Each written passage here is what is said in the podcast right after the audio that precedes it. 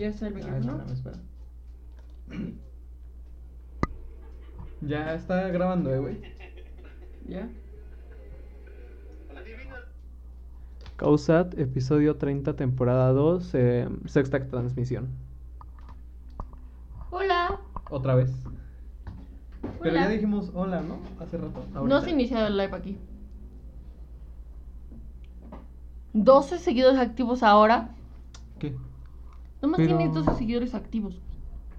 Bueno, está bien. ¿Pero no lo ya había empezado? No.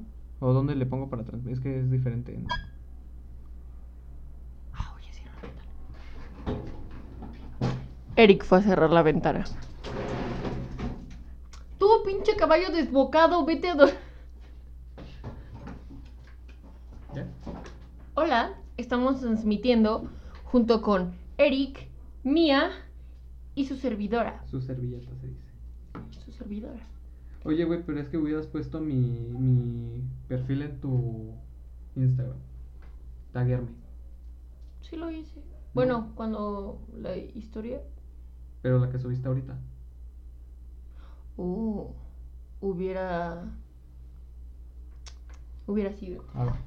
Todavía lo puedo hacer. Me olvidó cómo. Ah, ya. ¿Listo? Ajá. ¿Cómo estás el día de hoy, Eric?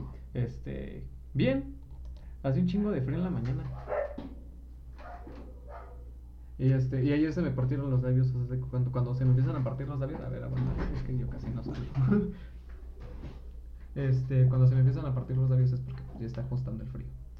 Como que ahora estamos muy cerca, ¿no? Pero tenemos que estar muy cerca porque. Por la... Sí. Pero ahí no se ve que estamos tan cerca, entonces Ah, todo ¿no? bien. A ver. No, sí, güey. Pues estamos muy cerca y Ni está modo, raro. Este. Ni modo. ¿O no quieres apoyarla acá, güey? Y que se vea así. Y va a Ah, tener más pues sí. Simón. Igual.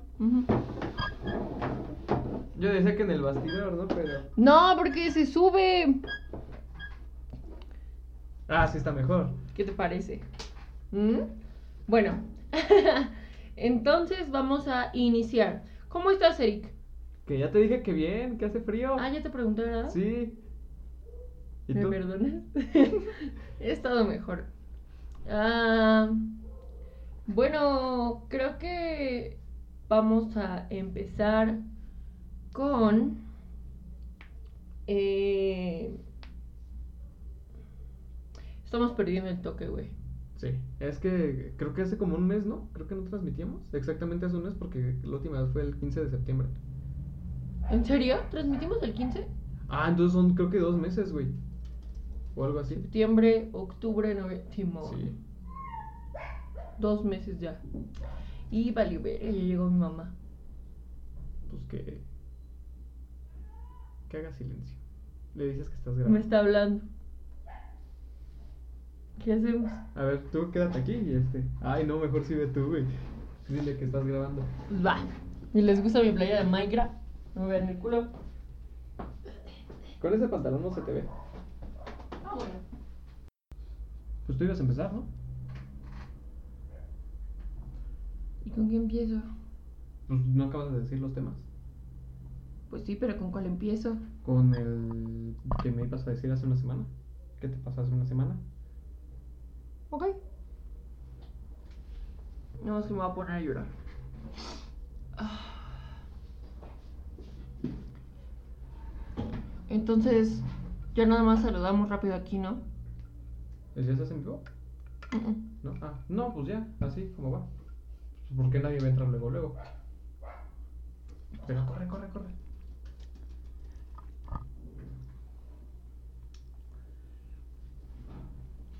Bueno, pues había um, algo que no había dicho, me había contado públicamente que, que me había pues pasado, porque era algo, si no más bien personal, era algo que yo considero delicado, Ujú.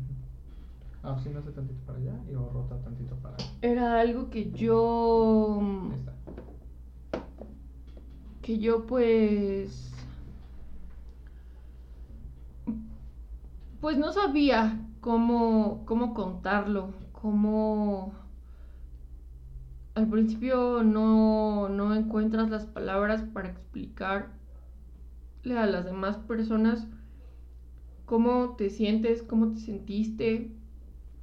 Entonces yo creo que voy a contar primero lo que me pasó y quiero decir que no fue una, sino fueron varias cosas. Entonces voy a contar toda la historia y de ahí sacaré mis comentarios y, lo que tengo que decir y cómo me sentí. ¿Ok? Bueno, era un primero de noviembre, eh, aproximadamente a las doce y media de la mañana. Yo pues me quedé de ver con unos amigos en casa de mi buen amigo Roberto. Saludos Roberto si estás escuchando viendo esto. Eh, Roberto siempre viene por mí a mi casa, pero este día como nos habíamos quedado de ver con más gente y él tenía que recibir más gente porque él había organizado como la salida de varios ese día para el primero, pues él estaba en su casa. Entonces yo ya se me había hecho muy tarde. Me, me arreglé como normalmente me he visto para salir. Eh, creo que no puse nada más o nada menos de lo que de lo que suelo hacer, vaya. Y pues salí de mi casa, siempre cargo conmigo o un gas pimienta o, un Tizer. Y sí, luego espantas con eso y, pones de nervios. Y luego con eso Cisco Aleric. Cuando estamos aquí en la casa, nunca fuera. Eh, y pues bueno, lo traía en la mochila. Eh, generalmente pues intento cargarlo en el pantalón o, traerlo en la mano. Cuando no me siento segura, cuando voy caminando de noche. Pero esta vez, o sea, yo traía mucha prisa. Yo iba en chinga. Este... Entonces me, me salí de mi casa corriendo para tomar mi camioncito para la casa de Rob que está a, a no mucha distancia, vaya, o sea, estamos a como a 15 minutos máximo. Entonces, pues yo iba caminando por una avenida principal que está básicamente detrás de mi casa. Eh, yo iba cabe decir que yo iba hablando por teléfono y me iba, iba discutiendo con, alguien eh, en el teléfono, iba, iba llorando, yo iba... Estaba llorando, la verdad, yo estaba muy mal, me sentía muy presionada. Eh, no era tu día. No, no, nada estaba saliendo bien, o sea, nada. Antes de salir mi espejo carísimo de París se me rompió, pero ese no es el punto. Desde ahí valió madre. O sea, yo, yo, o sea, yo estaba muy mal, estaba que me llevaba la chingada, pero hasta ahí. Pero sí, no como que es como que, que se te rompa un vidrio, es como que presagio, ¿no? De mala suerte. No tengo idea, o sea, no, no, no soy de esas creencias, pero eso fue lo que pasó, ¿no? Eh, antes de salir de mi casa. Entonces, cuando cuando iba hablando por teléfono, iba llorando mucho, pero ya se me había hecho tarde, entonces yo seguía con el paso veloz. ¿Y se te estaba corriendo el maquillaje? No, no, sí. Y tenía mocos mi curox. Ah, puta madre. Eh, ¿Cuándo no, güey? Pues la otra vez cuando íbamos saliendo de. Cállate, es una historia seria. Eh... Es que se está poniendo muy serio pues es que es un tema muy serio, güey. Lo que me pasó para mí fue muy serio, güey. Fue traumatizante. Y, y, a eso voy. Eh, yo colgué el teléfono y, y tenía la, la cara llena de lágrimas, los lentes los traía todos empapados. Entonces me detuve un momento eh, y luego seguí caminando, pero la verdad mi paso ya era bastante torpe. Para lo que se me acerca un, no sé si era un señor, un, era un hombre, un hombre. ¿De edad como de más de 30? Ujú, más de 30, menos de 50. Ah, y me agarra del brazo. No tan fuerte. Entonces yo... Todo pasó muy rápido. Pasó... en- siento que en menos de dos minutos. En realidad yo no, no, no estoy muy segura de cuál fue el tiempo. Me, me tomó del brazo y me dijo, ya cálmate. Y me dijo como, deja de hacer berrinche y ya súbete al carro. Y yo, yo me quedé, siento que me tardé unos segundos en reaccionar. Yo estaba muy... Cuando iba a quitar, cuando mi primera, mi, mi, mi primer reflejo es jalar mi brazo, lo alcanza, lo alcanza y lo agarra más fuerte. Y empezó a decirme como si me conociera, que, que dejara de, de hacer drama y que me subiera al coche, ¿no? Eso fue lo principal que me dijo. ¿Y si estaba al lado del carro o tenían que caminar? Ajá, estaba como unos cinco pasos, Ah, ok. como de aquí al banco. Ajá, es lo que te iba a decir.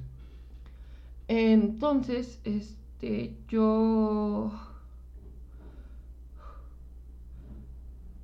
Yo en ese momento lo único que pensé era en zafarme. Yo no me salían las palabras, tenía Un nudo, pues. Un, un- un nudo. Yo, yo acababa de llorar muchísimo.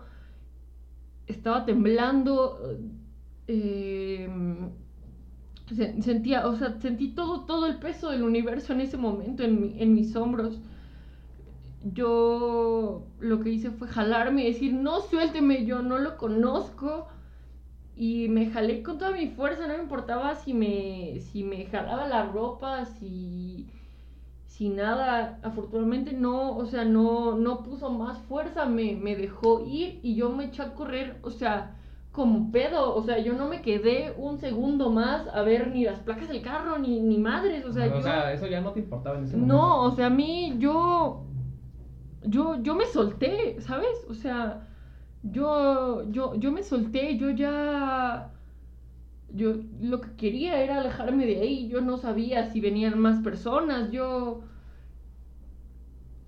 pasó tan rápido que no ni siquiera me dio tiempo de pensar hasta después que, que llegué a donde está la- el cruce de, de camiones fue cuando me solté aún más a llorar y, y fue cuando los...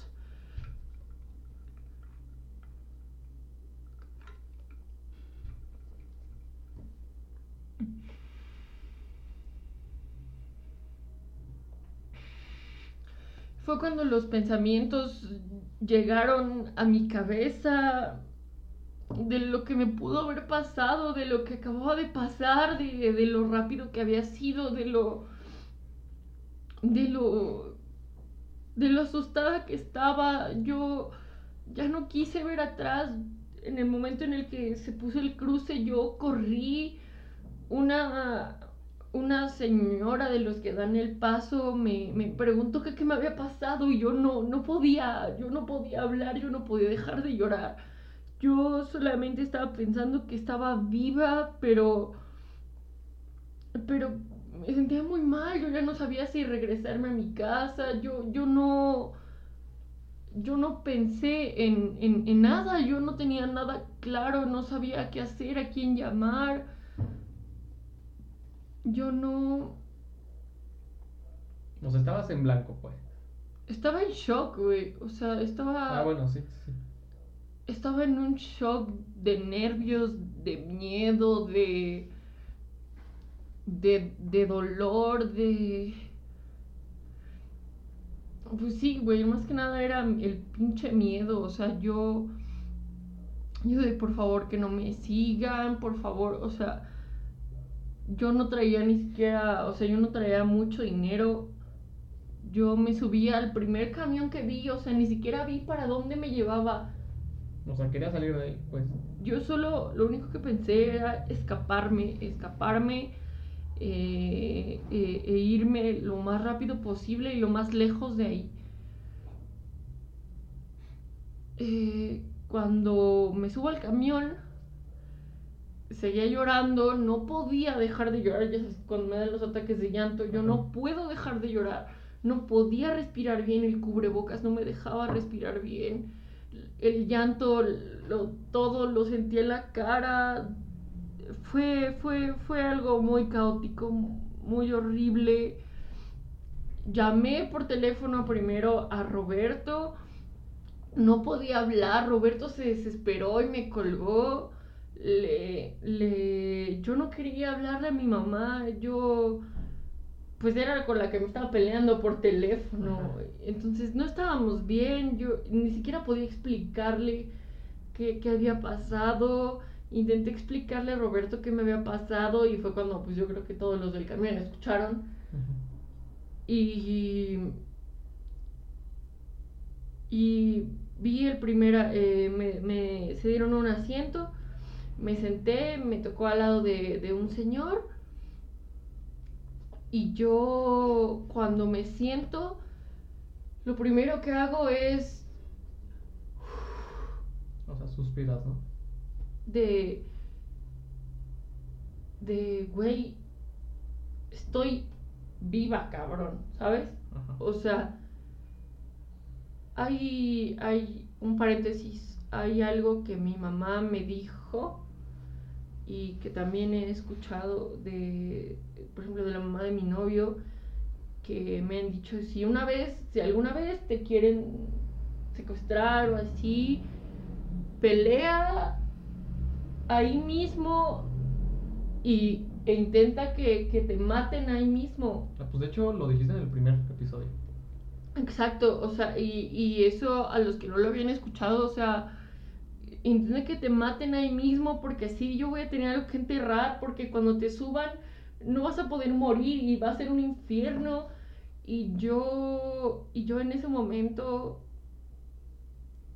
pensé fue, fue lo que yo hice, ¿sabes? Yo a mí no me importaba si tenía que hacer lo que tuviera que hacer, gritar lo que tuviera que gritar. Yo no me iba a dejar subir a ese carro. Prefería morirme antes de subirme a ese carro.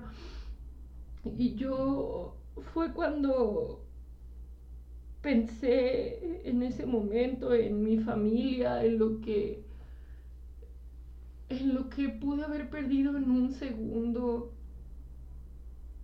no, no puedo decir que, que eso me ayudó a valorar algo porque sería una completa hipocresía y una mentira. Al contrario, de hecho me dio mucho coraje, mucho tristeza con la vida, con, con, con todo lo que me rodeaba, porque yo en ese momento, en, en ese camión, yo no sabía a dónde dirigirme, o a quién llamar, o, o qué hacer. Me sentía decepcionada del mundo, de, de, de todo. Y sabes qué, eso no, yo creo que lo que colmó así mi pinche, mi, mi fe en la humanidad, lo que, lo que jodió así, cabrón, que yo me puse a pensar un chingo de cosas así, todo súper rápido, fue que el señor que estaba al lado de mí me dijo, muchacha, debes tener más cuidado, estás muy bonita. Y me empezó a de- decir así y me dijo, me dijo, yo sé que lo que estás pasando no, no es algo chido. Y, y me empezó a decir, ¿no? Que él vivía cerca y que él podía ayudarme, que, que, que si quería llamar a alguien o que se quería tomar algo, yo pues le decía que no, que estaba bien, que muchas gracias, que ahorita que me calmara más me iba a comunicar con mis amigos. Y el señor me dijo, pues pásame tu número, muchacha. Y yo me sentí... O sea, como que se aprovechó muy de más, ¿no? Sí, y yo me sentí como, como de cabrón. estás viendo lo que me pasó, que yo no quiero neta hablar ahorita con nadie y me estás pidiendo mi número. Y era un viejo, güey, o sea, era un viejo de que 50, 60 años, ¿sabes? Yo estaba, todavía lo platico y me, me encabrona tanto el que, mm, o sea, me, me estaba diciendo cosas como para hacerme sentir mejor entre esas cosas me pidió mi número como cuatro veces y yo le decía que no. Yo estaba asqueada de los hombres, o sea, de las personas en general, ¿sabes? O sea, porque había más gente en ese puto camión. Y yo yo no me quería bajar, honestamente yo no me quería bajar del camión tampoco sabía qué hacer, no sabía si bajarme en casa Roberto, si bajarme hasta el metro. Mi, mi, mi, mi cabeza pensó, bájate hasta el metro, porque hay policías, ahí yo pensé que era la zona más segura, ¿sabes? Entonces, cuando me dicen, ¿dónde bajas? Y le dije, no, es que bajo en el metro y me dijo, muchacha, este camión no va para el metro este se sube por periférico. Y dije, ah, bueno, me puedo, me puedo bajar un poquito antes y me voy corriendo al metro. Y pues ya cuando, cuando llegó la hora de bajarme, me puse el pinche Tyser en la mano y me bajé en un camioncito y así. Y como ya podía hablar, me, me senté en ese camioncito, ese parquecito, porque había una señora con sus hijos los niños estaban jugando. Entonces yo lo que hice fue llamarle a mi mamá, decirle lo que me había pasado. Mi mamá me dijo de que voy por ti y yo no estaba segura y, me dijo, pero, pero si tú no te sientes tan mal y quieres esperar a tus amigos, también puedes hacerlo. Me dijo que yo decidiera. Entonces le llamé a esos güeyes y me dijeron como, no, espéranos ahí, ahorita llegamos por ti, llegamos como en 10 minutos. Mientras, y yo dije, ah, pues me voy con ellos, ¿para qué chingados me regreso a mi casa? Solamente hay un puto espejo roto y, y un trauma que no, que no quiero, que no quiero contar, ¿sabes? Todo el mundo me iba a preguntar qué me había pasado, qué, pues qué es lo que había pasado, ¿no? Y yo yo la con el corazón en la mano. Pues sí, porque cuando yo te marqué, te dije, ah, me dije, este, te dije, ah, es que me marcó Roberto. Tú me dijiste, ah, es que ahorita no quiero contar. Yo dije, ah, está bien, está bien, y ahí lo dejamos. Sí, yo ya no, yo no quería dar explicaciones, yo ya no quería, yo no quería saber nada. Yo dije, güey, voy a pasarla bien o, o puedo también regresarme a mi casa. Tengo esas dos opciones y decidí esperarlos porque no me quería regresar sola. Mi mamá no podía ir por mí al metro, por eso me, dijo que, me pagaba un taxi si quería regresarme a la casa. Entonces, para esto se me acerca un muchacho con su, con su perro, ¿no? Y me dijo que si necesitaba ayuda, que si estaba bien. La verdad, ese muchacho fue amable conmigo, no, no, no intentó, no intentó nada. Yo no sé, donde quiera que estés muchacho, muchas gracias. Estoy bien. Y entonces yo agarré mi taser y me iba para el metro. Y justo... ¿Si quieres ahora? No, dile que se espere, porfa. O sea, Ah, carajo. ¿Qué pasó? O sea, ya está la comida. Ah, ok. Sí, está la comida. Sí, ahorita vamos.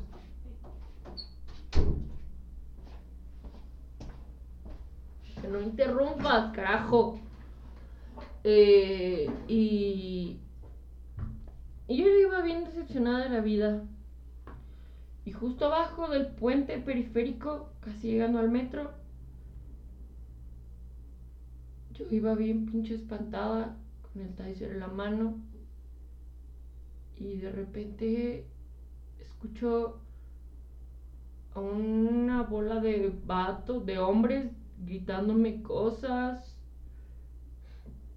porque hay una obra, entonces estaban haciendo la obra y los, sea, los albañiles estaban abajo del, del puente, ¿no? Y me empezaron a gritar, pues varias cosas que no vale la pena repetir, ¿sabes? Yo, bien pinche asustada, me, me fui caminando al metro, encendí el Tizer y, y me fui corriendo al metro y fue cuando, cuando mi alma descansó un poquito y luego no encontraba a mis amigos y, y al final terminé decidiendo regresar a mi casa. Yo, yo ya estaba muy cansada de la pinche humanidad para ese punto. Y bueno, lo único bueno que me pasó fue que mientras esperaba el taxi, un muchacho se me acercó y me dio una pica fresa y una paleta. Y me dijo, ya no llores, te ves más bonita sonriendo. No se lo tomé a mal. Digo, ya, ya que me quedaba, ¿no? Me subí al, al taxi y regresé a mi casa a llorar.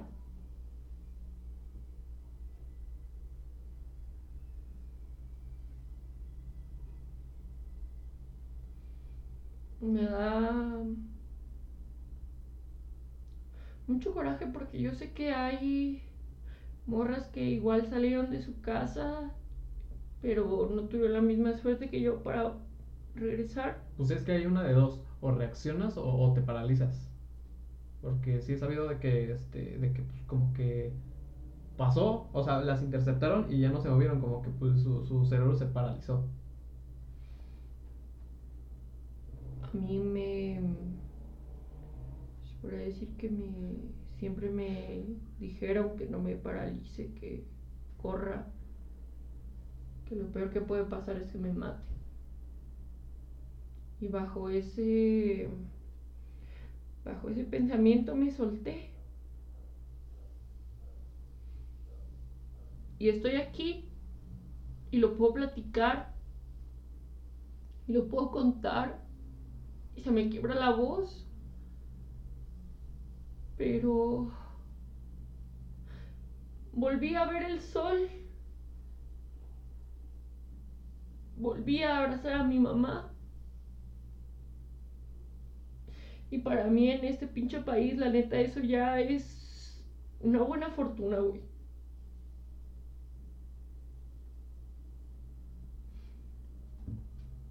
Y eso fue lo que pasó. ¿Y tú qué recomendarías? Ya no sé. Durante estas semanas me ha costado mucho trabajo salir a la calle.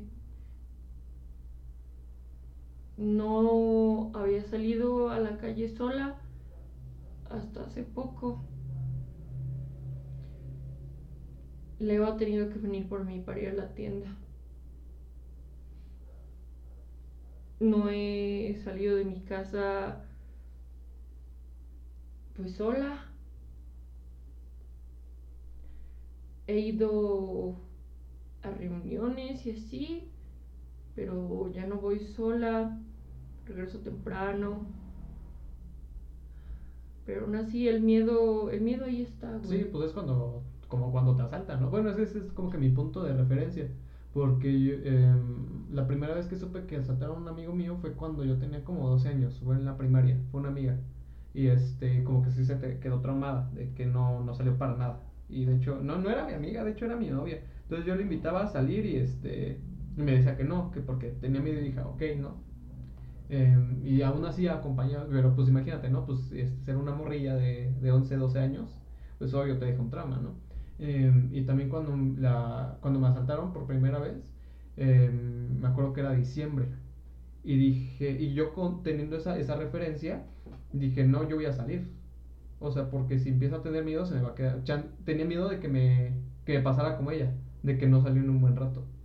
Y, y pues otras veces me han asaltado, entonces como que ya te vas con, con menos confianza, sales con menos seguridad a la calle. O sea, de que, de que ves a alguien y que pues tal vez no te agrada su aspecto y es, aquí decimos, ¿no? Te, te cruzas al, a la otra banqueta. Simón. Ahora me costó salir a la calle y yo siempre he sido una persona que, que sale mucho y así. Pero pues sonará raro, pero me, me, me da miedo que eso vuelva a ocurrirme y también creo que no está de más decir que cuando le conté esto a mi mamá me dijo que quizá había sido que tenía una falda muy corta, que no me culpaba, pero que intentara no salir sola en falda nunca. Entonces, pues yo no puedo dar un consejo porque a veces todas las medidas no son suficientes. Solo basta con que alguien vea en ti placer gratis para que no vuelvas a ver a tu familia. Entonces yo puedo decir que, que no... Nadie merece sentirse solo en una situación como esa. Y está bien tener miedo y está bien no, no querer salir y está bien llorar y está bien hablarlo y está bien sobrepensarlo porque es algo que cuesta mucho trabajo de digerir y, y yo nunca he sido una persona, o sea, miedosa, o sea, yo... Mm, pues más o menos sí. Después de cierta hora, sí. Ajá, pues sí. Pero, o sea, a mí no me daba pen- miedo salir a la calle sola. Ah, bueno, sí. O sea, yo era independiente en esas cosas mientras fuera de día. Sí. Ahora, pues, me doy cuenta que ya no importa la hora, no importa el lugar, ni, ni, ni, ni lo que lleves puesto, ni, ni nada, solo...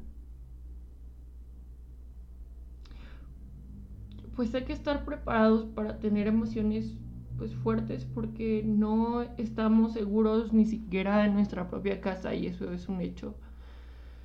Así que si a alguien le, le, le sirve mi historia para zafarse de esas manos, yo creo que lo que me pasó habrá valido la pena, aunque la verdad espero que, que nunca, nunca nadie le pase. Porque es horrible y,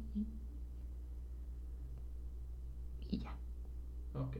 Pero pues sino también como tipo, o sea, tal vez em, donde vieron como que una, una apertura fue de que pues tú estabas este, hablando por teléfono. Y de hecho mi, mi mamá me dice no estés con el teléfono. De que yo ahí". estaba llorando, güey. Vieron Ajá, que yo era también. débil.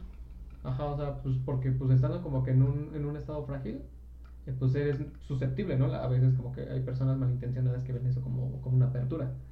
Y sí, a mí me decía mi mamá de que no vaya con el teléfono en la mano así o hablando, porque pues estás un poquito distraído. Pon tú que sí puedes estar este, con los ojos al frente, pero tu atención está en tu oreja. Yo no iba a las divas y eso no justifica nada, pero Ajá.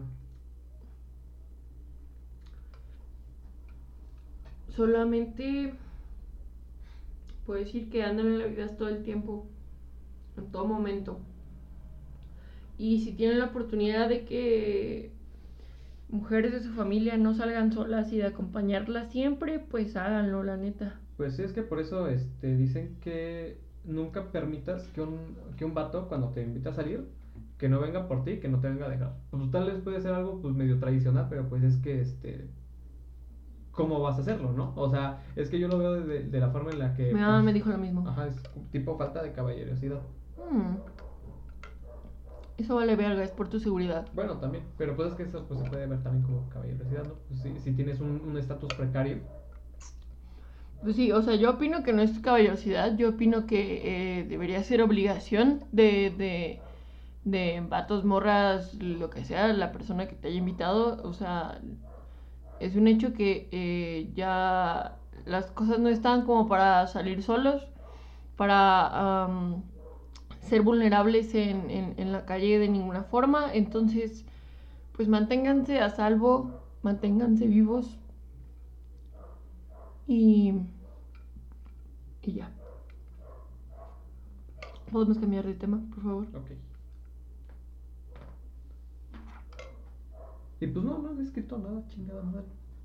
Escriban cosas, preguntas. No. No, nada.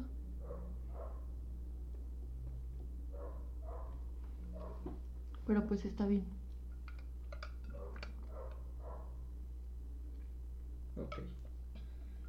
Em, ah, tú también quieres este, hablar eso de la responsabilidad afectiva, ¿no? O sea, ¿qué puedes decir? Ah, bueno, es que esto viene a, a raíz del último live que hicimos. El, Ya el- no quiero hablar de la responsabilidad afectiva. Quiero hablar de un tema muy serio que es que las morras menores de 17 años anden con vatos mayores de 19. Está mal y no se debe hacer. ¿Qué opinas al respecto, güey? ¿Que sí? Bueno, es que puede ser de que pues hay gatos que pues no pueden con la de su edad o se les hace fácil. Más bien creo que es lo segundo. Mm, para mí son las dos. O a veces ninguna de las dos. También hay más, hay más razones por las cuales un güey ma- mayor anda con una morra menor. Y quiero decirles, morras, que eso también las pone en peligro. Yo personalmente he estado en peligro más de una vez porque era hacerme la que salió con vatos de veintitantos. No está bien, no es sano y es peligroso. Ok. ¿Andarías con una morra menor de 17? Pues no. Muy bien. O sea, porque de hecho mi límite es este hasta donde la edad que tiene mi hermana. ¿Cuántos años tiene tu hermana? Este 18. Excelente. O punto que cuando tenga 21 hasta 18.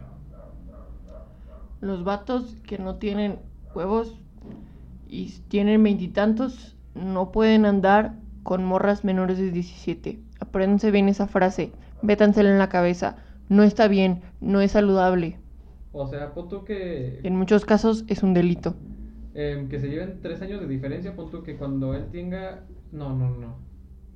Entonces, si el vato tiene 19 y la morra 17, ¿está bien? No, ¿Por qué? pero sigue siendo men- menor de edad la morra. Ok, ok. Y si la morra tiene 18 y el vato 20, Ah, está bien. ok, ok. De hecho, y aunque, y aunque lo pongamos así, la neta no estoy tan de acuerdo, por ejemplo, que una morra de mi edad, de, de que 19, ande con un vato como de 27. La neta, yo que estén en el mismo piso, ¿no? Creo que sería creo... adecuado. mm, O sea, que ambos tengan 20. es que podríamos decir que depende del caso. Bueno, sí, sí, sí, porque pues hay morras que tienen este un kilometraje amplio y puede que se agarren con un vato que pues este va de aquí a la esquina. Nada de 40 y 20, eso no está bien y no es saludable y no va a terminar bien. Me cae de madres. Pues sí, pero es que yo creo que como que se da a raíz de que pon, pon tu queso de 40 y 20 de que sienten que tal vez este es interesante, algunas morras pueden tomarlo como, como interesante, ¿no? Y así como que pues a ver la experiencia, porque muchos dicen, ah, pues, Pues sí, pero no sale bien, güey. Sí, ajá, pero y luego dicen chance como que lo- los vatos tienen más experiencia, pero pues tú no sabes si ese güey nada más ah, este, es un pinche tronco. O No, y aunque no lo sea. No, no vivas, no quieras tener experiencias que no son en base a las morras de tu edad, porque si no puedes quedar traumada como yo. Bueno, es que también depende del vato, ¿no? No, De, si se pasa de vergo, ¿no? Porque imagínate, este, ¿qué tal si le brinda... em, responsabilidad afectiva. Ajá. O si no juega con ella. Si, si también como que el vato topa, dice, no, pues es que esta morra, pues, esta morrilla, ¿no? O sea, hay que tener como que más consideración, hay que tener como que más tacto. No digo que esté bien, pero mínimo trátala bien. Yo digo que si la quieres y la morra todavía está muy chiquita, si la quieres neta, espérate, güey. Déjala que ande y que la cague con morros de su edad. No tienes nada que hacer ahí. Quiero que les quede bien claro, vatos. No está bien. No es saludable y no sean hijos de la chingada. Entonces, ¿tú cómo ves? Este, a ver, mejor te voy preguntando. em, que la morra tenga 20 y el vato 25. Sí, está bien. Es que tenga 18 Porque ya tiene 20. y el vato 23.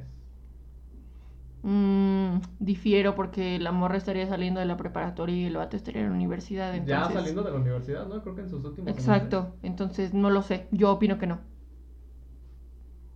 Prosigue, dime. Em, eh, pues creo que nada más eso es como que lo, lo importante, ¿no? Ah, ya em, Mira, güey, cuando están en diferentes etapas, yo creo que no debería ser. Ah, eso, ok. Creo que eso es clave. O Que sea- Si, si están en diferentes etapas, chance ahí no es. Exacto. Y más cuando están en muy diferentes etapas de que, por ejemplo, me- voy a hablar en la voz del ejemplo, de que esté en primer año de preparatoria y el otro cabrón ya haya terminado la universidad. No, no Eh, está bien. O a ver, que un güey tenga 18, digo no, 28, conozca a alguien de que te gusta, una de, de 40. Este, pero el vato ya se está divorciando.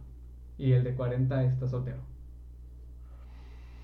Mm, ¿20 y cuántos dijiste? 28.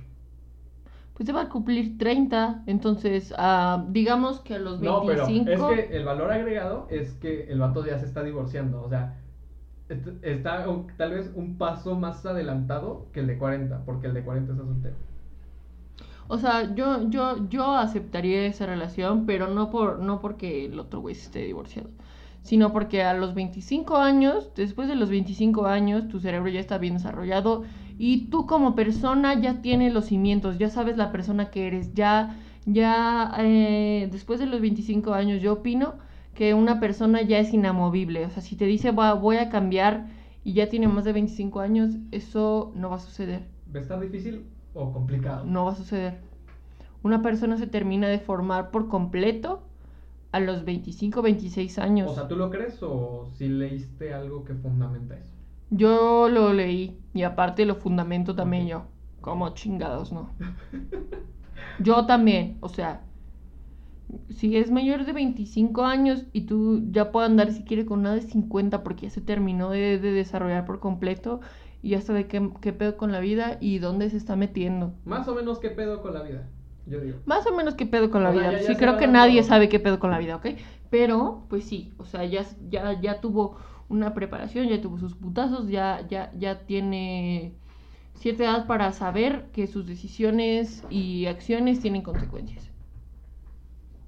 Entonces, que a los 25 ya date como magnate.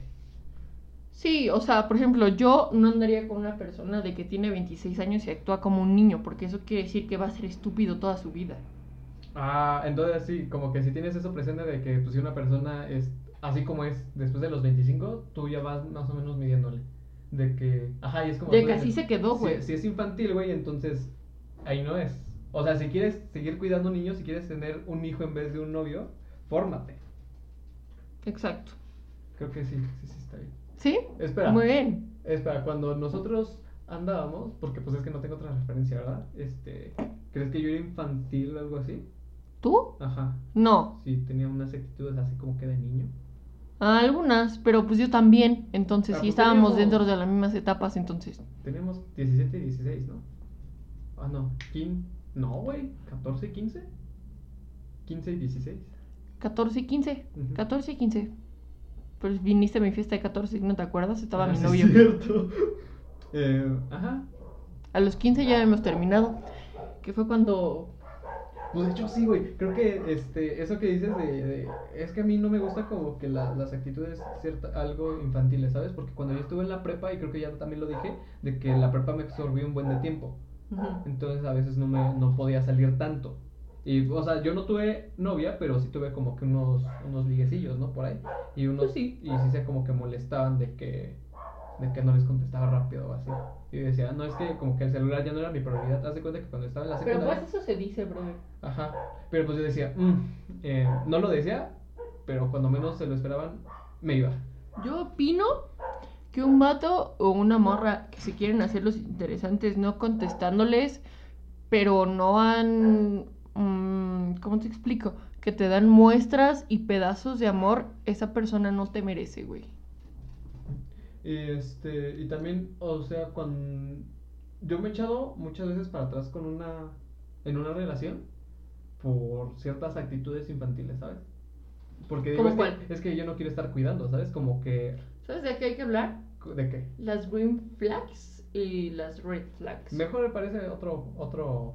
No, güey, ¿Otro ya estamos aquí, ya estamos aquí, güey, ya Pero está es el tema. siento- Ya entramos al Es tema, que quiero Ya desarrollarlo está chido. el tema, güey. Quiero desarrollarlo. Mira, ok, vamos a dar sin una introducción y luego lo preparamos para que quede más chido. Cámara. ¿Va?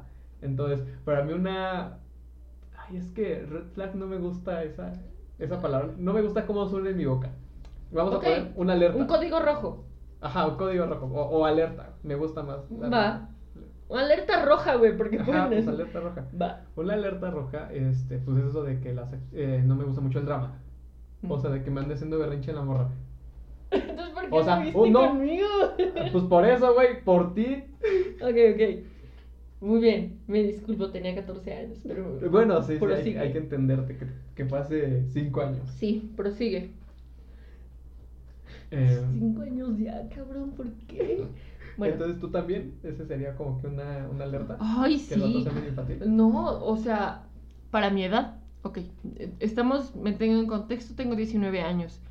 Si un vato todavía, este, depende mucho de sus papás, para mí esa es una marca de que... mm, O sea, si vive con sus papás está bien, pero si no, de sí. ellos, O sea, porque hay estudiantes que no tienen la oportunidad de irse a casa de sus papás hasta que terminan la carrera. Y eso es completamente normal y eso está bien. No, pero el punto es de que puedes vivir en casa de tus papás hasta los 27 años si quieres. Pero tú ya debes saberte lavar, planchar y, y ordenar tu cuarto y cocinar. y cocinar. Y no solo marucha. Y no solo maruchan. Carolina. Yo sé cocinar otras cosas. Que la maruchan me quede excelente Ok. y sea lo que más haga es hablamos de diferente. eso. Es diferente, ¿ok? Que tú no haces marucha, tú haces paella. Así es, exacto. Yo hago. Es un lienzo en blanco. Ya habíamos dicho que la marucha no es para ti y tu familia paterna es un lienzo en blanco. Sí, así es. Bien dicho. Muy bien. Eh, otra, creo que yo, o sea, que tengo que aceptarlo, eh, que es un defecto que tengo, no sé si es de fábrica o no, o es algo que yo me construí, pero me gustan los músicos. Es que, que siento que los músicos tienen como que algo interesante, ¿no? Por algo. Los músicos no tienen responsabilidad afectiva. No lo tienen. Su única. Su único amor, su instrumento siempre va a ser primero, tú eres después. Y qué bueno, ¿no? Ah, pues sí, cada quien puede verdad, tener sí. sus propias. Es que, pues, es que depende también del músico, ¿no? Si quiere ser un músico acá cabrón que quiere tener unas actitudes y quiere hacer unas composiciones ricas, este. pues, Pero que no espere lo mismo de ti. Ajá. Entonces. Es que también, ¿para qué te formas ahí, güey? Es, es para empezar, ¿no? ¿Para Yo, qué te yo veo ahí? músicos y como. Es que a veces digo, ¿qué pedo con las morras, güey? O sea, según son bien mamonas, pero se agarran a puro pendejo. Pues es que tienen una. O sea, a cierta edad, a cierta edad. Hay, hay edades que ya, si te consigues un pendejo, pues ya. Ah, bueno, es que tú también estás poquito, la neta. Como que tu, tu historia de película tal vez fue tonta, pero y no fue la mejor y tal vez no fue tal vez fue el amor de tu vida, pero no es la que necesitabas en ese momento. Bueno, es la que no es la que necesitabas en un futuro, sino la que te tocó en ese momento. Sí, puede ser. Yo creo que hay momentos de la vida en la que, por ejemplo, la secundaria, donde conoces a tu amor así, con el que piensas que te vas a casar, y luego te das cuenta que no es así. Es que estaría chido vivir Pero los, fue es- tu primer amor. vivir, lo, vivir lo que tú quieras este, en tus primeros años de vida. O sea, sería secundaria, prepa. O sea, de que tengas las relaciones que tú quieras, porque así como que te curtes y sabes este, más o menos cómo es un tipo de personas. Sí, por eso odio, bueno, yo creo que las relaciones de que, por ejemplo, de que tienen 19 años y ya llevan 7 años de novios, O es sea, si como hicieron de, novios a los 12. güey, vive tantito, por favor. O sea, esto va a acabar mal. Estás desperdiciando tu vida. No hagas eso. O sea, sí, cásate a los 18 si quieres. Y es que dicen que tal vez que, que las relaciones así, este, largas, es como que a base de aguantar varias cosas. Ah, Porque pues sí. imagínate, cuando tú tienes 12, 13, 14, 15, Digo, o sea, no todos es el caso, güey. Ajá, no es ok. el caso de todos. De dos, es que mira, de 12 a 16, si los vatos están medio caritas y son como que acá medio coquetones, este, pues se van a engañar. Porque a veces como que no es, eh, no dimensionas. Puedes creer en el poliamor desde morrillo. Ajá, pero pues es- se supone, pero pues de morrillo Pero no, la gente no tiene la madurez suficiente para el poliamor. O sea, si no puedes tener, si no puedes cumplir con, vaya, los requerimientos. La que se- responsabilidad. Que, ajá, Ajá. que se necesita para una relación con una persona, menos vas a tener requerimientos para una relación con dos personas, porque las decisiones se basan en acuerdos. Y... Es que... ¡Ah! ¿El bracket? Me, no, me está sangrando el hocico. Ah, ok. Habrás dicho algo. Eh, es que el poliamor... ¿Cómo te digo? ¿Tú qué Es que- opinas del es que, es que poliamor, está amigo? complicado, güey, porque siento que yo sí puedo llevar el poliamor. Sí, tú sí. Yo creo que tú sí. Sí, pues, pues casi, casi. No es como que me haya mantenido de esos años, sino de que. eh, Yo digo que es por temporadas, y no han sido muchas temporadas. Pero yo lo hablo primero. Y a veces a mí sí me toca hacer el cuerno, ¿sabes?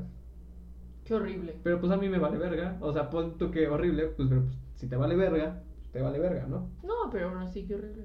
O haz de cuenta que yo, este. Yo he sido el cuerno y no sabes cuánto, cuánto, cuánto me arrepiento de haberlo hecho. Bueno, y es que no está chido, porque yo hablaba con un amigo y me dijo, es que, güey, yo no lo haría porque yo sé el trabajo que cuesta conseguir pareja. ¿Conseguir, trabaja... ¿Conseguir pareja cuesta trabajo? Para hombres sí. Nada, es cierto. Bueno, no para todos. Ah, ajá, por eso, no para todos, y no todos son guapos. O sea, de em, densidad de población, hay muchos hablo con los feos. guapos. Hay muchos feos, y esa es la mayoría. Por eso cuesta trabajo. Bueno, yo creo que el principal problema de los hombres no es que sean feos, Sí, güey, pues porque tú no sino es que no tienen personalidad. es que tú- Eso es peor. O sea, yo he salido con chavos guapos que los mando a la chingada porque no tienen personalidad. Si en cambio me han enamorado feos. Sí, ya, este, concluimos tú y yo y agregamos a Shay de que no tienes buen gusto. Pues quizá no tenga buen gusto, güey. Pero con los que salgo sí tienen buen gusto. Y eso es ah, bueno, importante. sí. Ah, pues es que es más fácil enamorarse de una persona atractivamente visual. Pues puedo decir que yo la primera vez que vi a Eduardo dije, no mames, qué guapo está, güey. Ok. O sea, es que, Em, o sea, pero para muchas personas no, y me han dicho, y yo, pues güey. Tú lo ves o con sea, ojos de amor. Eso, no, es que a mí eso no me importa. Ajá, por eso. O sea, es que tiene, o sea, para mí, él es muy guapo, güey. O sea, para mí él es muy guapo. Y, y aparte tiene personalidad y lo tiene todo, güey.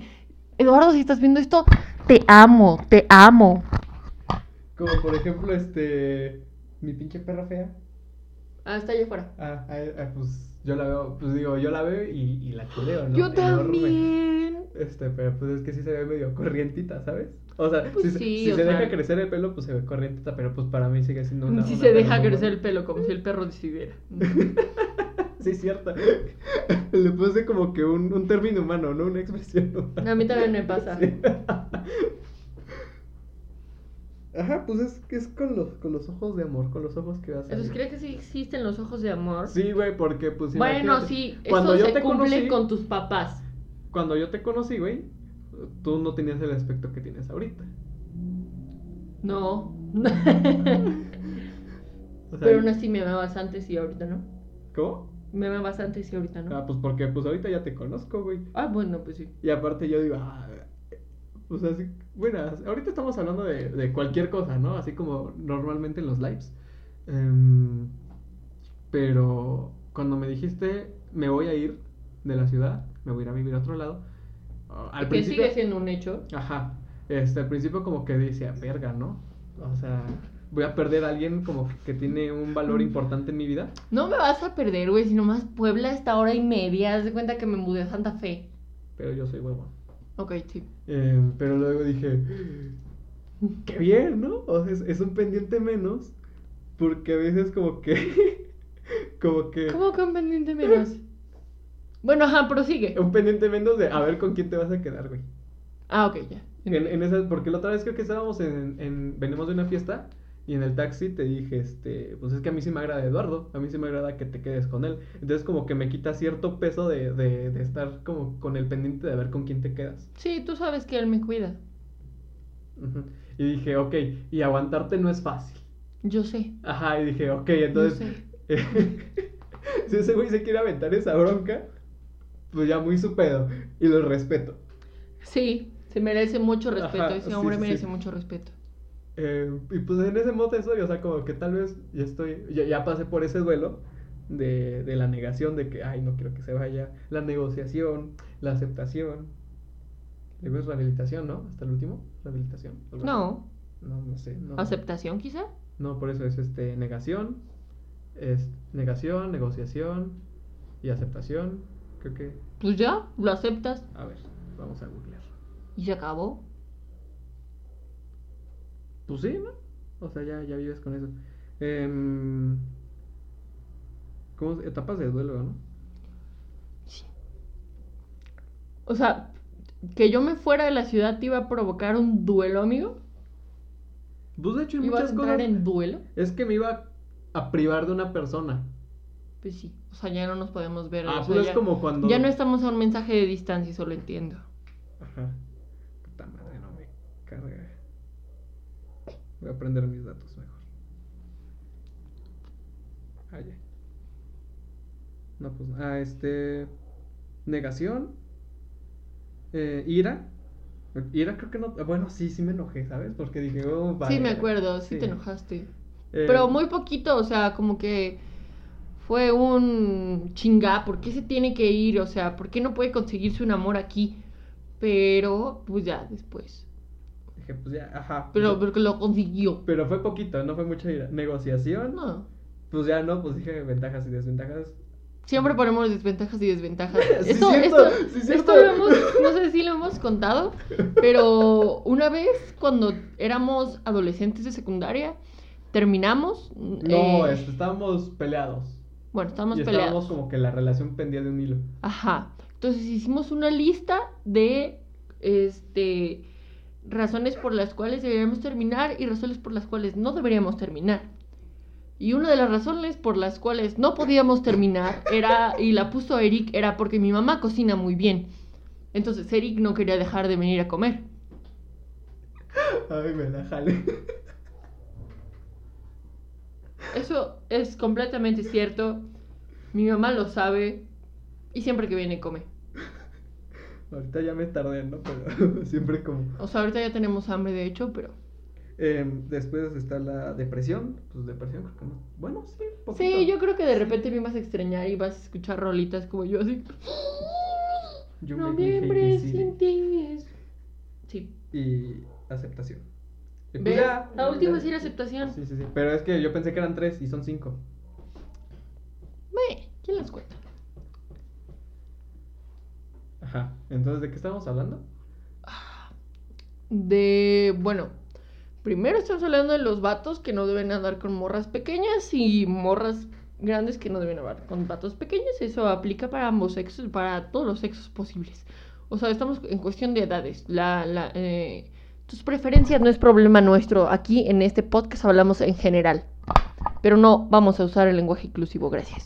Bueno, eh, y después estábamos hablando de la responsabilidad afectiva, porque pues sabemos que hay mucha gente que no tiene responsabilidad afectiva. Eh...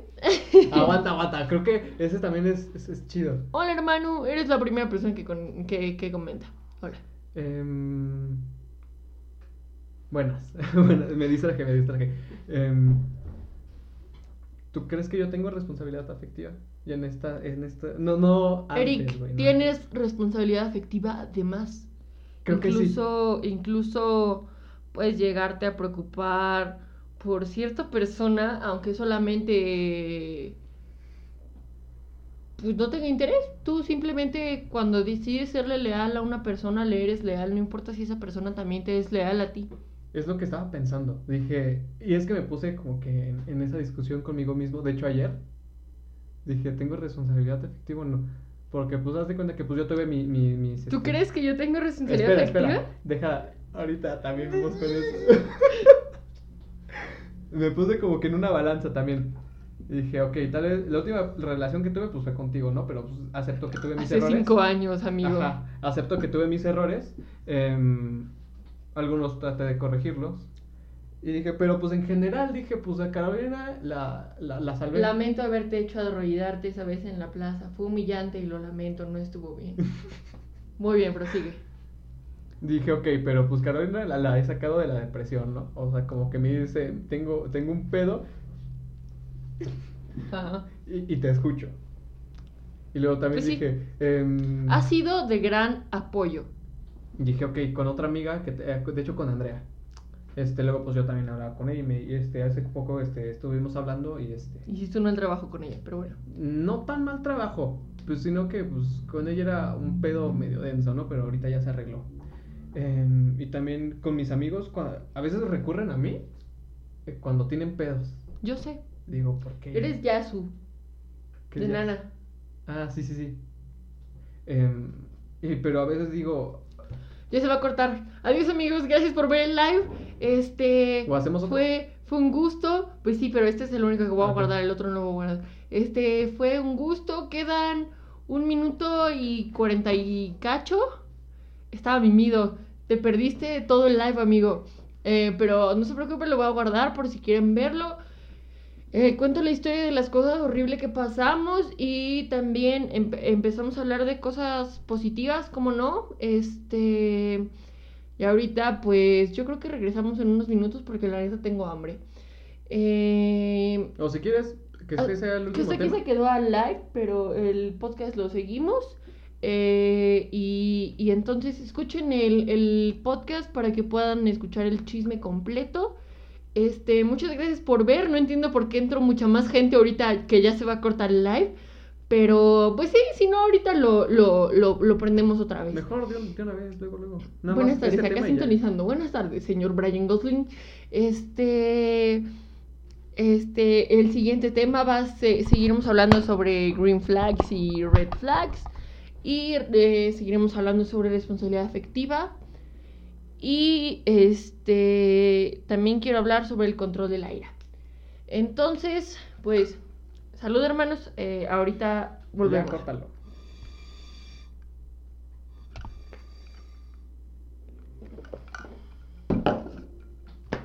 Eh, por acá. Cállate, los Ahí está bien. ¿Qué te dije?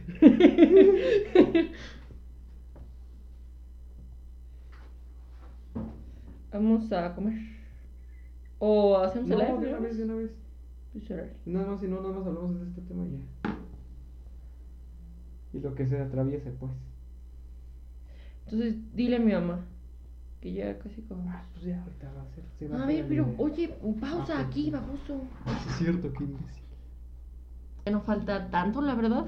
Ya es la, la cola. Ajá, ya esto es la colita. Entonces, bienvenidos. Eh, ahora sí, vamos a esperar a que entre un poquito más de gente, eh, al menos los que estaban, para, para continuar.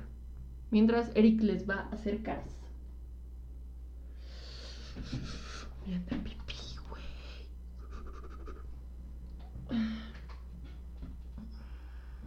A ver, ahorita. Oh, sí, me acuerdo. ¿Va a cambiar? Responsabilidad afectiva, Eric. Em, bueno. Lo voy a googlear. Tú prosigue diciéndonos tu, tu definición. Que así como, en resumidas palabras, así como tú cuidas de tu salud mental, vas a procurar la de un tercero. Muy bien. ¿Crees que es una buena... Creo que es bastante acertada, amigo. Ajá, pero dije, ok, pero no todo puede ser miel sobre hojuelas, ¿no? También yo he de tener como que mis errores, tal vez lo, lo acepto, pero pues es que no he tenido una relación como que así como que para catar algo. Em, dije, ok, si, si me, me pongo la medalla de que chance yo sí tengo, eh, de que chance yo sí tengo eh, responsabilidad afectiva. Pero eh, el detalle es que yo tengo responsabilidad afectiva con quien no la merece, tal vez. Muy bien, veamos. ¿Qué dice Google sobre qué es la responsabilidad afectiva? Espero que aprendan algo de esto. Tira la ceniza, tira la ceniza. Bueno, la responsabilidad afectiva, eh, según María Alcaraz, que es redactora y psicóloga, dice que es el equilibrio entre tener en cuenta lo que piensan y sienten los demás, lo que pensamos y sentimos nosotros. Especialmente si hablamos de las relaciones románticas, es complicado. No queremos ser egoístas y pensar solo en lo que nos afecta a nivel individual. ¿Esto a qué se refiere? La clave para alcanzar ese punto medio en la responsabilidad afectiva es que podremos definir qué es la constancia de lo que decimos y hacemos y, eh, y el impacto que tiene sobre los demás. Entonces mi definición personal está bien. Sí, yo opino que tú pues, Pero pues es que ya se va como que un, un término más este social, como que un grupo. Y yo como que le, le- le enfoqué en una persona. Creo de una forma apache, ¿sabes? Como que las cosas muy, muy directas, pero a veces un, un niño no ocupa tanta sinceridad. Necesita tacto. tacto. Muy bien. Eh, no A ver. difiero en este caso Ahora, este... de lo que tú opinas. Ah, pues es lo que te decía. A veces tengo responsabilidad afectiva con quien no la merece.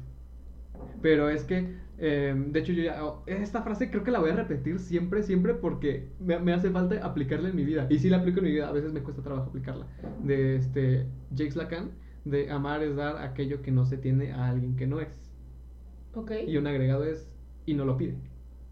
y no lo pide. Muy bien, eso es una parte muy importante que, que creo que, que entra, que a mí también me queda, porque voy a explicarlo.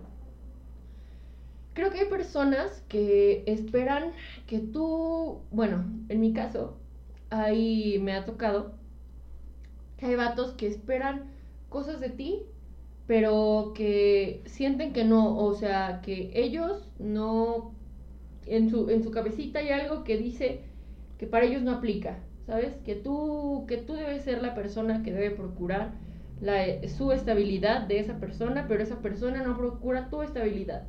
Y creo que ese es un gran problema en las relaciones, en las relaciones románticas. Eh, Mm, Tal vez idealizadoras. ujú. Yo creo que una parte importante es no idealizar a las personas. Y, y cuando idealizas a una persona es muy doloroso darte cuenta que, que no es que no es lo que tú esperabas porque no te está dando lo que tú lo que tú le das y eso puede llegar a ser muy doloroso Una pausa, una pausa. Ya. eso puede llegar a ser muy doloroso y, y hay, hay personas que, que conozco, que lo he vivido de, de antemano, vaya, que esperan mucho de las otras personas, me incluyo a- eh, en esto, que esperan mucho de las otras personas, que esperan que las demás personas te den lo que tú le das a esas personas, ¿me explico? O sea, esperas que te den lo que tú das. Y, y creo que, que, que creo que también queden claro que nosotros como seres individuales no somos responsables de las inseguridades o de la... Esto, esto lo aprendí hace poco y, me lo dijo mi, mi novio. Eh, que no somos responsables de las ideas que los demás se hacen hacia nosotros. Nosotros no hay personas que, pues con las que no tenemos obligación, pero aún así, eh, pero aún así queremos que, esas personas tengan, ciertas consideraciones con nosotros. Y creo que es algo que lo- lo- los adolescentes, creo que esto puede pasar más en adolescentes, que esperan, que esperamos mucho a veces de nuestra familia y amigos, eh, cosas que no pueden darnos. Y, y- y también eso, tú como persona debes darte cuenta de que no, no todas las personas son capaces de, de, de, de sentir responsabilidad afectiva hacia ti, ¿sabes? Bueno, Nadie te lo debe. Dijiste una palabra clave que es este ideal, idealizar a alguien. Eh, pues ahorita que yo estoy estudiando química, eh, pero para mí esa palabra es, es, este, es importante porque hay una madre que se llama este, problemas de gases ideales. Ujú. Y este, y haz de cuenta que nosotros en química decimos ideal algo este que se que se comporta como nosotros queremos, pero y que nos ayuda como que a tener una, una idea. Pero ya si lo aplicamos a- al real, al, al mundo, es este es muy diferente, se comporta muy diferente. Un, un ejemplo este, que nos ponía mi, mi profesora es este el, el benceno. O sea, para no entrar este, en términos como que un poquito más técnicos, resumidamente nos decía que es este, un compuesto que se comporta muy bien. Ella decía, se comporta muy bien, el detalle es que es cancerígeno. Ok. O sea, y creo que...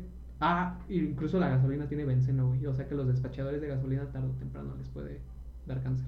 Em, hay una madre que es este... Entonces, volviendo a los gases ideales, em, pues nada más ves presión, temperatura, volumen.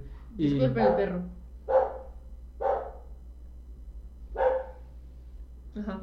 Es este. Y eso. Y nos dicen, ah, es que se, se comporta como si estuviera en el vacío. O sea, donde, donde nadie interfiere. Y hay una madre que es este. El gas real. Que es ya como que en, en términos un poquito más técnicos. Entonces tenemos la ecuación del gas ideal, la normal, y la del gas real, que es este, la ecuación de, de Van der Waals. Y también para no entrar tanto en detalle y no aburrir tanto, esa, esa ecuación te dice que, este, que las presiones y de que se mete más específicamente con las combinaciones. Ok. Entonces, ideal es eso, de que nos conviene a lo que tú quieres. Más en cambio, el mundo es real, no es ideal. Eso es cierto. Sí, sí, sí. O sea que mm, tú no puedes predecir cómo va a ser una persona, cómo va a predecir este, cómo va a ser una relación. Tampoco puedes controlarlo. Ajá. Porque no se va a comportar como tú quieres, porque no es tu igual. Ujú. Y si fuera tu igual, qué aburrido. Y por eso las relaciones duran ocho años. Bien. Muy bien. Creo que ese tema ha quedado saldado. Ok, ¿Qué quieres recomendar, Carolina? Ah, ok. Quiero recomendar una canción que, bueno, que yo considero que eh, está muy bien hecha. Yo considero que es bastante armoniosa. Y se llama Magia de... Ay, es que está muy complicado de mencionar. Little Jesus. Ah, no. Los Outsiders. Outsiders. Outsiders. ¿Cómo se llama el bro? ¿Eric? Se llama Eric. Sí. Él, él es Eric. Hasta Eh, sé, sí. Sí, hasta donde sabemos, él se llama Eric. Y esa es mi recomendación. Creo que es una rola que tiene muchos eh, niveles bajos y altos, pero que eh, es una canción que no te esperas, eh, que inicia muy diferente a cómo termina. Y, y Tiene un creo- plot. Ajá, un- y un, y un twist, ¿sabes? ¿Sabes? O sea, un plot y un twist. Y, y- y creo que eso es una mezcla de, de... Eso hace una buena canción. Ajá, pues haz de cuenta que a veces yo digo que un plot, un giro en la canción, en algo que pues va un poquito diferente a lo que era en un principio, puede salvar una canción. Porque me ha tocado de que yo escucho una canción y digo, "Mm, no, no me está gustando. O sea, ya casi casi la quiero quitar. Pero no la quito por lo mismo de que digo, tal vez en el camino mejore. Ujú. De que le meten otras cosas, digo, ah, no inventes. Le pueden meter un, un solo bien chingón, le pueden meter este, una intensidad a las letras. eh, O, o incluso la batería o, o así de que hagan un arreglo chido. La y eso, es importante. o algo pegajoso. O que le pongan algo pegajoso. Sí, bueno, ¿tú qué quieres recomendar? De hecho, Los Outsiders es una. Me gusta también. Eh, es este, una, buena banda. una canción. De hecho, por segunda vez voy a recomendar a Javier Blake, eh, vocalista de División Minúscula, pero este es este en su, en su disco de solista. He escuchado mucho Javier Blake y División Minúscula. Em, se llama Austin. Es una canción. No creo que te guste. no es como que tu estilo. Pero este, la canción habla de, de, pues así como un, un divorcio. Pero yo la, yo, em, yo lo interpreto como que te alejas de una persona. Con el tiempo se aleja de una persona y es una, una canción que te- tal vez te puedas identificar cuando tengas 30, 40 años. Em, de hecho, yo la estuve aplazando porque en sí yo estaba escuchando todos los sencillos de Javier Blake y justo esa no, no la escuché. Pero hasta que escuché este su episodio, cuando estuvo de invitado en el podcast creativo con Roberto Martínez, estuvo hablando de esa canción y dijo que se llama Austin porque la escribió en Austin. En sí no tenía un nombre.